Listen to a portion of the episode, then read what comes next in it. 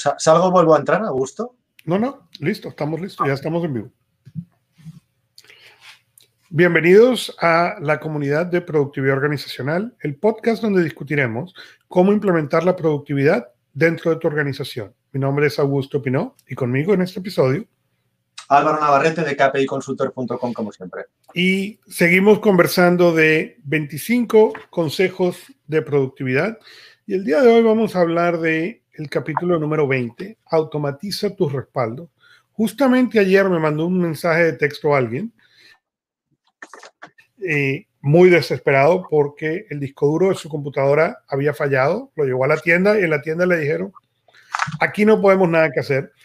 El problema no es que el disco duro falla, la tecnología falla, los discos duros fallan, el problema es que toda la información del PyME estaba en ese laptop y no había respaldo. Y tristemente me encantaría decir que esto es la primera vez que yo lo veo, que nunca lo he visto anteriormente, pero en, realidad lo que sucede es que lo veo seguidamente y veo con todo lo que ha evolucionado la tecnología, inclusive con, la, con todo lo que se permite la automatización de muchos de estos respaldos, todavía la gente teniendo el mismo problema y perdiendo todo. Bueno, yo sin más lejos, a. Mi esposa ha sido confinada, digamos, mi esposa trabaja en una administración de fincas donde son 28 personas el, lunes le dijeron que fueran a casa aproximadamente al 50% de la plantilla. En Europa el teletrabajo estará ahora mismo en torno al 33-35%. El informático le da todos los cacharros, ordenador, pantalla, teléfono, centralita, llega a casa, se pelea con la centralita, se pelea, no le va el teléfono, tomó prácticamente pues desde las 9 de la mañana hasta las 12 del mediodía, me llama a mí, cojo el carro de la compra, vuelvo con todos los cacharros de mi casa al despacho donde ella trabaja, hablo con el informático, volvemos. O sea, en definitiva, yo creo que este punto es importante porque yo creo que medio mundo están perdiendo tranquilamente pues no sé, en mi caso con, con Karma hice el cálculo, digo, calcúlale unas 10 horas hombre día, le puse un coste medio de 20 dólares por hora, o sea, 200 euros de media, eh, y son 28 empleados, de los cuales 14 fueron a su casa con el mismo problema. Claro, yo, curiosamente hablé con el dueño, con Tony, digo, oye, eh, eh, ¿no has despedido a tu informático? Porque claro, desafortunadamente en COVID esto no es la primera vez que nos pasa. O sea, el 13 de marzo hicimos lo mismo, en mediados de abril volvimos a hacer lo mismo. Digo, yo creo que el ser humano el primer día, de acuerdo, no estamos hablando de, de Amazon que tiene o Google que tiene 60.000 empleados, es una pyme, digo, yo creo que todo este tema debería hacer un plan, eh, digamos, de, contingencia al informático para que la gente trabaje desde su casa, se conectan, yo estoy de acuerdo que podemos tomar 15, 20 minutos, pero ya no la pérdida de tiempo, la molestia para los clientes, el coste de oportunidad, el perjuicio en la marca personal de la empresa, ¿no? Entonces, claro, eh, eh, y, más curiosamente, con mis clientes me pasa lo mismo, a mí curiosamente me pasa algo parecido y, digo, te quería preguntar, digo, ¿tú cómo has resuelto este tema no hace 8 o 10 años cuando escribiste el libro, sino ahora mismo que, digamos, el cliente es mucho más exigente con los plazos, es más impertinente porque aunque estamos en una situación de pandemia, la realidad no acepta todos estos temas, ¿no? Entonces, ¿Cómo lo ves tú desde allá, Augusto? Mira, es un problema de preparación y es un problema de que nos hemos negado, yo tengo años diciendo esto, nos hemos negado a aprender las cosas básicas de la tecnología. No es que no hay problemas, porque aquí pasó, la, la infraestructura de Internet de esta casa falló, no porque la velocidad no fuera suficiente, sino porque los routers eran viejos, ¿ok? Y cuando pasamos de tener 10, 10, 10 aparatos a, 30, okay, el sistema colapsó. Eso sucede, está bien. El problema es cómo lo vas a reparar. Y el problema es que en vez de repararlo de una manera permanente, vemos exactamente lo que tú acabas de decir. Okay, lo vuelves a pasar y entonces cuando lo vuelves a llevar a la oficina, el, el informático lo arregla y, y, si hay que volver a la casa, vuelves a lidiar con el mismo problema. Con, entonces, como dicen en, en, en inglés, dicen la primera vez, en, shame on me, es la, vergüenza es mía, pero la segunda vez la vergüenza es de alguien más. Correcto. Y normalmente no nos damos cuenta del costo que eso tiene, porque como tú acabas de decir, son 14 empleados, ¿ok? Que tuvieron productividad cero durante el día, más todo lo que molestaron alrededor de la pyme, al resto de la gente o al informático, o inclusive al informático, a los clientes Entonces, se necesita entender de una mejor manera cómo poder solucionar estas cosas y cómo poder que las cosas funcionen mejor. Porque de otro modo, estamos fritos, ¿no? De cierto modo.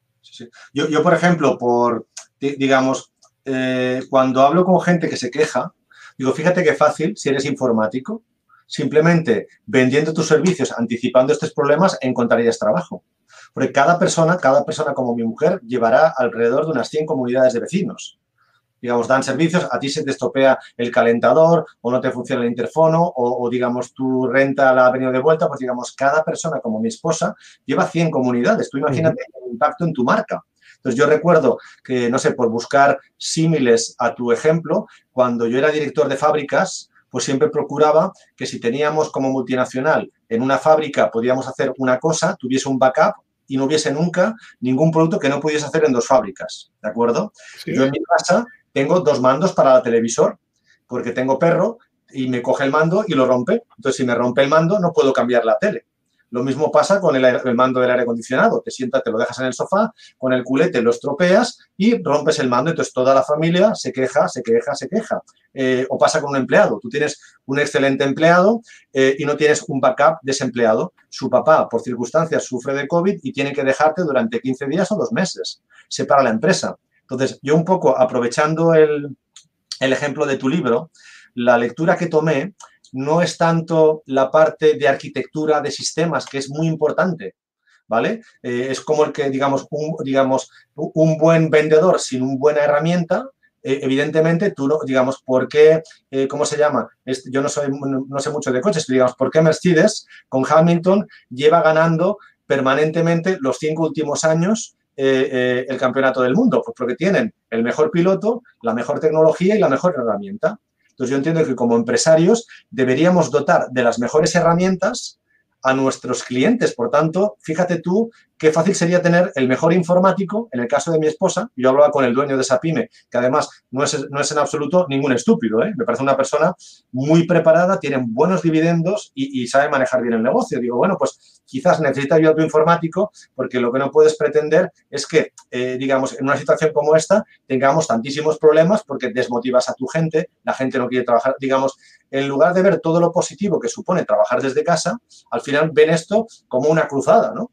Y ese es uno de los grandes problemas que hemos encontrado en la pandemia, es que las empresas donde esa infraestructura está bien planteada, la gente está muy contenta, pero las empresas pymes, inclusive a largo nivel, donde eso está mal planteado, lo que sucede es exactamente lo que tú estás describiendo, que la gente lo piensa como una cosa terrible. Por ejemplo, cuando aquí empezó la pandemia, una de las primeras cosas que nosotros hicimos con mi esposa fue darle una segunda pantalla ¿Por qué? Porque siempre ha trabajado con dos pantallas. Estaba trabajando con el laptop, pero Muy bien. entiendo, antes de la pandemia no tenía sentido.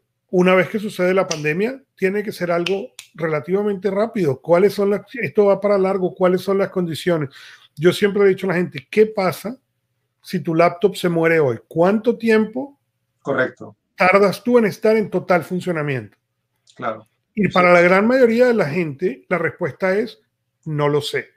Y si tú no lo sabes, estás en problemas porque quiere decir que es algo que nunca te has planteado y de lo cual no existe un procedimiento. Los procedimientos de emergencia existen no porque tú los quieres implementar, sino porque si los necesitas implementar no tienes que pensarlo. En los momentos de crisis no son buenos momentos para pensar. ¿okay? Son, son los momentos en los que tú tienes que haber pensado para ver cómo vas a seguir en los pasos del 1 al 10. Si tú esperas al momento de crisis para tratar de resolver el problema, tienes, normalmente son soluciones mucho más costosas, normalmente son soluciones mucho menos efectivas. Correcto. O sea, es realmente importante plantearse, si mi laptop se muere hoy, ¿cuánto tiempo me toma a mí reemplazar la data y volver a estar en full funcionamiento? Sí, sí, sí, sí, sí. O si pierdes, por ejemplo, cuando no haces la copia de seguridad en los teléfonos móviles, ¿no? Que no la tienes en cloud. Digo, es fácil perder el móvil o que te lo roben. Correcto. tienes tu, lista de contactos, que es el principal activo, en la nube, estás jodido. ¿Y cuánto vale eso? Entonces, yo, yo, yo claro, ah, bueno, a mí quizás soy un poco eh, cuadriculado por el hecho de tener una mentalidad un tanto métrica de, ingeniero, ¿no? Pero digo, yo le, cuando me, me, explican cosas así a gusto, me quedo mirando a las personas, digo, no me lo puedo creer que me estés explicando esto. en el siglo XXI, yo no puedo entender que una persona no se plantee este tipo de preguntas porque es su trabajo. No entiendo. Entonces, digamos. Pero la mayoría de la gente, si tú escuchas las historias de, de los técnicos, la mayoría de la gente llega y, y, tenían dos millones de fotos en el móvil y nunca hicieron backup, nunca hicieron, ahora no tienen los contactos. ¿Cuánta gente? Tú muchas veces ves en Facebook, me robaron el teléfono, perdí todos los contactos. Y tú preguntas, ¿cómo sucedió esto en el, en el 2020? Porque además, voy a decir, en defensa de Google, en defensa de Apple, en defensa de Samsung, vamos a decir que son los tres jugadores más grandes, ¿ok?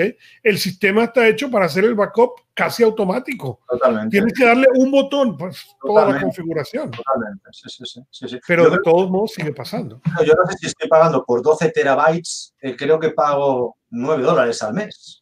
Entonces, digo, yo, yo creo que es muy importante, digo, si yo, digamos, si a través de estas conversaciones intentamos meternos en la cabeza de mis queridos empresarios, empresarias, pues a mí me gustaría que abrieseis un momentín esa puertecita para intentar, porque yo, creo que eh, cuando uno es empresario y es el dueño, debe ser el responsable de absolutamente, de absolutamente todo que pasa en la empresa.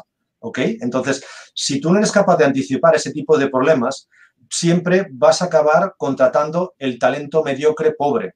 Cuando uno tiene buen talento y tiene buena gente, los mejores informativos querrán entrar en tu empresa. ¿Por qué? Porque anticipas los planes de contingencia. Porque anticipas, porque tienes los mejores recursos. ¿Por qué? Porque no te importa pagarle a un informático 2.000 dólares más al año. Cuando te han costado, pues multiplica 140, eh, digamos, 140 horas por 100 clientes es el, de una persona, no de 15. El coste es infinito. Entonces, cuando uno es empresario, debe intentar visualizar ese tipo de problemas para que tú, aparte de cosas rutinarias como es el móvil, la silla, la copia de seguridad, el servidor, eh, digamos, tengas un mirror en la página web, digamos, tengas las mejores personas en la mejor posición para reaccionar eh, de forma rápida. Yo tengo un cliente que es una multinacional de call centers ubicada en Barcelona y en dos días mandaron a domicilio 4.000 desktops, o sea, el puesto de trabajo completo de 4.000 empleados en 48 horas. ¿eh? ¿Qué diferencia de un informático que no ha tenido huevos de mandar 14? A gusto. Entonces yo entiendo que la lectura es, digamos, ¿qué diferencia hay retributivamente, visiónmente? Digamos, por eso uno tiene 4.000 empleados y el otro tiene 28, ¿no? Yo saqué esa lectura de este libro, el cual os recomiendo, ¿vale? Y simplemente para acabar, si me permites, me, me anoté, esto lo leí yo hace seguramente unos cuantos meses, y me ponía aquí, Visualizar lo peor es la mejor forma de anticiparte a los problemas. Crea siempre una puerta de salida, un plan B. Y ponía backups, copias de seguridad. Y, pensé, digo, hagamos un capítulo específico de esto. Asegúrate de los ataques piratas, por ejemplo, o incluso con Augusto. En ocasiones hablamos de lo que es una mudanza digital. ¿vale? Que eso lo dejamos para otro día, ¿no? Pero me pareció fantástico, Augusto, te felicito como siempre y, nada, y, os invito a que, a que echéis un vistazo al capítulo. Así es, siempre esperamos, nadie, nadie espera que esto va a pasar, nadie espera, pero la realidad es que si estás preparado, la diferencia de reacción y la diferencia de acción es, es increíble. Pero bueno, síguenos en LinkedIn o donde más te gusta escuchar podcast y déjanos un review. Mándanos tus preguntas e inquietudes a marketing arroba KPI Consultor y nos vemos la próxima vez. Recuerden que 1 más 1 es igual a 11, pero 1 más 1 más 1 es igual a 111.